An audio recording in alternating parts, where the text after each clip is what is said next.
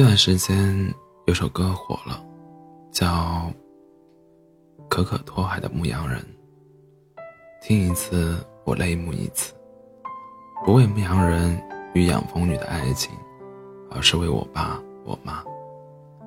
他们的故事是这首感情歌的后来版。爸妈，他们的故事是这首伤感情歌的后来版。爸妈是高中同学，我妈曾是我爸的暗恋对象。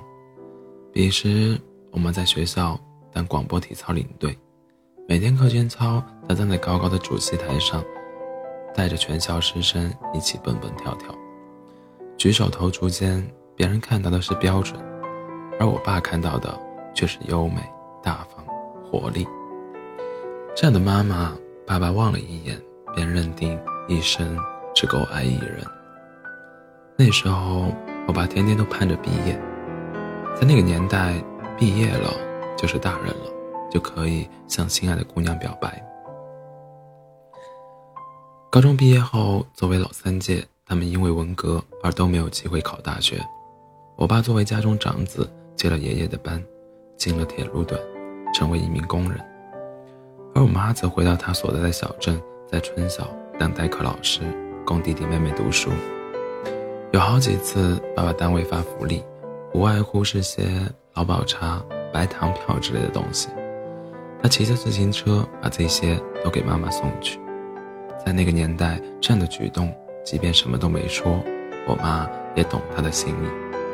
他没接受这些礼物，只是说了句：“陈大庆，我们不合适，你会有特别好的前途，祝你一切顺利。”在我妈看来，我爸是城镇户口，有正式工作，且是炙手可热的铁路部门，这样的他门不当户不对，他高攀不起。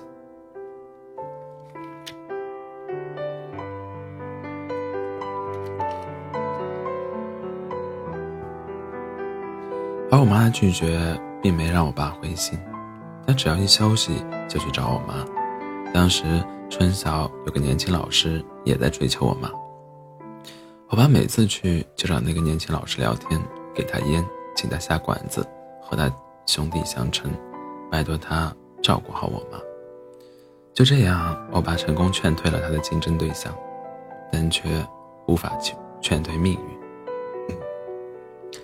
其中有三年，爸爸因工作调动去了沈阳车务段，而这期间我姥爷病重，得知病情后，姥爷为我妈许下一桩婚事。对方是乡干部的儿子，家庭条件很好，但有轻微残疾。虽然他腿不好，但人也算周正，什么也不耽误。有他家罩着，就算我死了，咱们家还可以有你顶着。那时的我妈别无选择，只能含泪答应父亲弥留之际的安排。我妈结婚的消息还是。那位同样追求她的年轻老师写信告诉爸爸的，只是从前慢。等我爸收到信，匆忙赶回镇上时，婚礼已经结束了。他傻呵呵地处在宾朋满座的流水席间，远远地看着成为别人新娘的心上人。那天，爸爸没去打扰新人，只是把兜里所有的钱和粮票都拿出来，随了一份大礼。然后他在喜宴上拿了一瓶老白干，一路走，一路喝的，回了家。世界末日于他而言，不过如此。而老天并没让他们缘分就此了结。四年后的再次相见，是在我妈前夫的葬礼上。小镇遭遇五十年不遇的洪灾，我妈前夫因为腿不好，没能及时撤离，不幸殒命。她成了寡妇，带着一个三岁的儿子强强。这一次，我爸打算重新追求她，他觉得自己一定能让她幸福。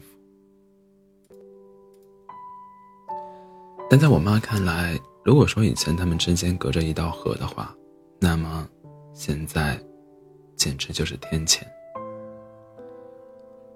小镇传言，我妈是克夫、克父的命女人。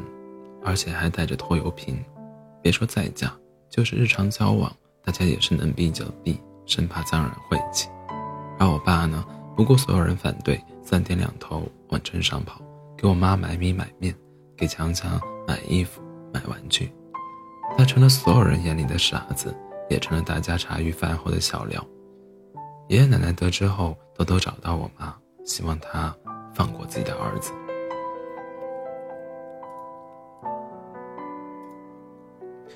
一个月后，我妈带着强强离开小镇，谁也不知道她去了哪里。我爸疯了般的去找姥姥打听情况，但我妈到底去了哪里，姥姥也不知情。她捶打着我爸，哭喊：“如果不是你缠着他，他哪至于带着孩子去流浪？他们娘俩要是有个三长两短，我不会放过你。”打那天之后，我爸的人生只剩下三件事：上班。去小镇照顾姥姥一家，以及疯狂的寻找我妈。爸爸在铁路工作，于是他把妈妈的高中毕业照放大，复印了无数张，交给那些走南闯北的同事，让他们逢人就打听。同事指着那些黑白照，问他：“这么模糊，谁能认出来？”而我爸却执拗地说：“主要看气质。”这句话工友们传笑至今。整整两年时间，我爸几乎跑遍了全国。还好他是个铁路职工，坐火车不花钱，不然真的要破产了。但他说：“别说破产，这辈子不找到他，他绝不罢休。”我已经把他弄丢一次，这一次必须把他找回来。更令人泪目的是，他一边寻找妈妈，一边替妈妈担起照顾家的责任。他每隔半个月回小镇一次。为姥姥备一下米面粮油，向姥姥汇报寻找我妈的进展。那时候，任谁给她介绍对象，她都不见。到最后，连我爷爷奶奶都无话可说了，劝也劝不了，只能任其发展了。或许是他们缘分未尽，或许是老天兜兜转转就想看看这份爱到底有多赤诚。一九九二年初秋，爸爸来到广东一个叫饶平的小县城。那两年，他把爸爸、他把妈妈亲戚、同学家都走访遍了。据姥姥说，在这个南方小县城，有妈妈的表姐。爸爸抱着最后一丝希望，在不知道具体地址的情况下，追到了那里。苍天不负有心人，在一所学校门口，他看到了朝思暮想的我妈和强强。正是课间操时间，他们娘俩趴在学校铁栏杆上，看同学们做操。我爸想喊我妈的名字，但他太激动了，什么都喊不出来。他甚至连走路的力气都没有了，只能站在原地拼命向我妈招手。还是强强先发现了我爸，他捅了捅妈妈。我妈回过头来看到了我爸，他的第一反应不是走过来，而是拉，而是拉着强强就想跑，但他没想到。我爸居然在这时原地跳起了广播体操。那么多年没有再跳的广播体操，他依然记得那么清楚。无需刻意回想，心中女神当初领跳的这套体操，在他心里演练了一万遍。每一次生长，每一个转体，每一次跳跃，他都深深刻在心里。听不见音乐的人，以为跳舞的人疯了。当年在大街上突然跳起广播体操的我爸，在路人眼里就是那个疯子。他完整的跳完整套广播体操，连最后的踏步走都没放过。他说，他当时想，如果这样我妈还不肯为他留下，那他也就死心了。他说，当时的他其实是进行着这辈子最大的赌注。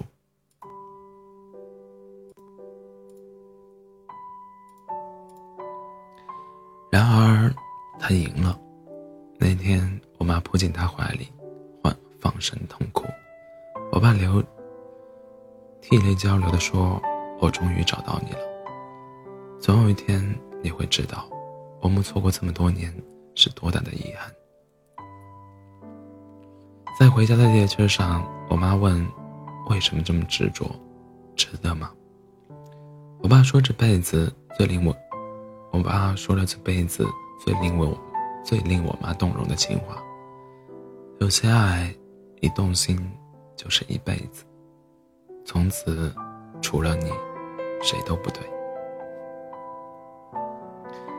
然后他从兜里掏出一张皱巴巴、字迹模糊的书页，那是他从单位图书馆偷出来的。我妈仔细辨别，却一个字都看不出来。于是，我爸望着窗外，把一页纸都背了出来。来日相见，只想先牵着你的手，温存的哭一场。无需说起这半生已然过去的，哪怕最微小的丝丝煎熬，那曾使我的心刚硬和受苦的，也必然会在某时，使我们的心再度温润、沉静，如同春水。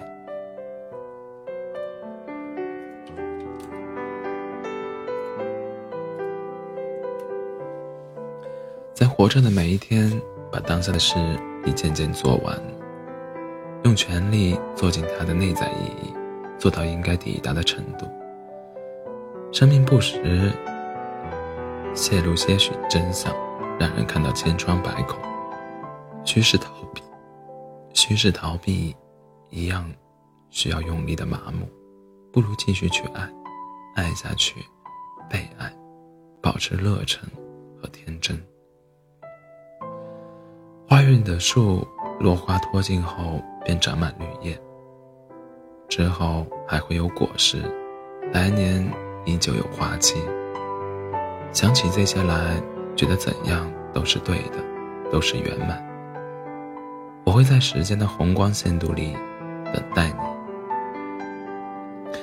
我爸说，这些年每当他觉得难过时，就读一读这一页，顶不住的时候，一个人在旷野里。宿舍里大声的念，忘情的背，每背一遍，对我们的对我妈的爱就清晰一遍。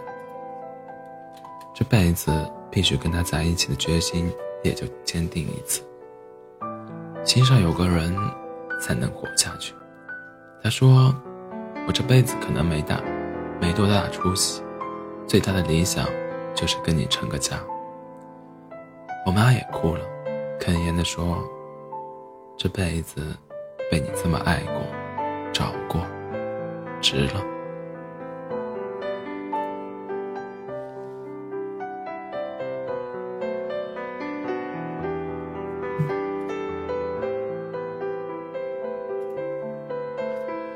我爸把我妈找了回来，在小镇，这就绝对是爆炸性的新闻。比这更炸的是，他们结婚了，一下火车就去领了证。我妈，我妈本不是如此雷厉风行的人，但她终于不想让再让这个男，不想再让这个男人等了。领了证，她便住进了我爸的单身宿舍。单身宿舍，一切从简，因为这场艰难的爱情已经够山重水复，余下的光阴，他们只想为对方而活。就这样，他们过上了形影不离的生活。我爸每天早晨骑着自行车送强强上学，强强坐在前面，我妈坐在后面，一家三口谈笑风生。晚上我爸下班时，我妈就站在单位门口，两人有车不骑，边走边说，他们永远有说不完的话，秀不完的恩爱。强强偶尔淘气，不好好学习，我爸该打打，该骂骂。用强强自己的话说，他是一点儿没拿我当别人家儿子。而我，则是在强强的强烈要求下出生的。家里有那样相见恨晚的父母，强强做梦都想有一个弟弟或妹妹。他第一次提出这事这件事时，爸妈还以为是在试探他们。结果，强强说：“叔，你对我们这么好，所以我想有个弟弟或妹妹，我想照顾他们。”想对这个家有点用，因为我从小就被叫拖油瓶。我想证明我不是。那天，我爸抱着十岁的强强哭了。一九九四年秋天，我的到来让这个家乱成一片。到来是妈妈和强强的铁粉，强强和妈妈是我的铁粉，尤其是强强，从不允许我哭半声，对我永远，对我永远有求必应。只要他在家，给我洗尿布，帮我冲奶粉，抱我玩，包括后来辅导我功课等等，根本轮不到爸妈。我没出生前，爸妈的爱情是是亲戚四邻的谈资；我出生后，哥哥像小爸爸一样有情有义，渐渐被大家乐意。那些从前对我、对我家极其不理解的人，也慢慢从非议到羡慕。二零二零年十月二十一日是爸妈结婚二十八年纪念日，我和哥哥嫂子提前订了酒店。晚上七点，我们一家七口，哥哥已经是两个娃的爹了，齐聚酒店。在大家的起哄下，爸妈喝交杯酒，长有侄女为爷爷奶奶跳了一曲《送你一颗小星星》。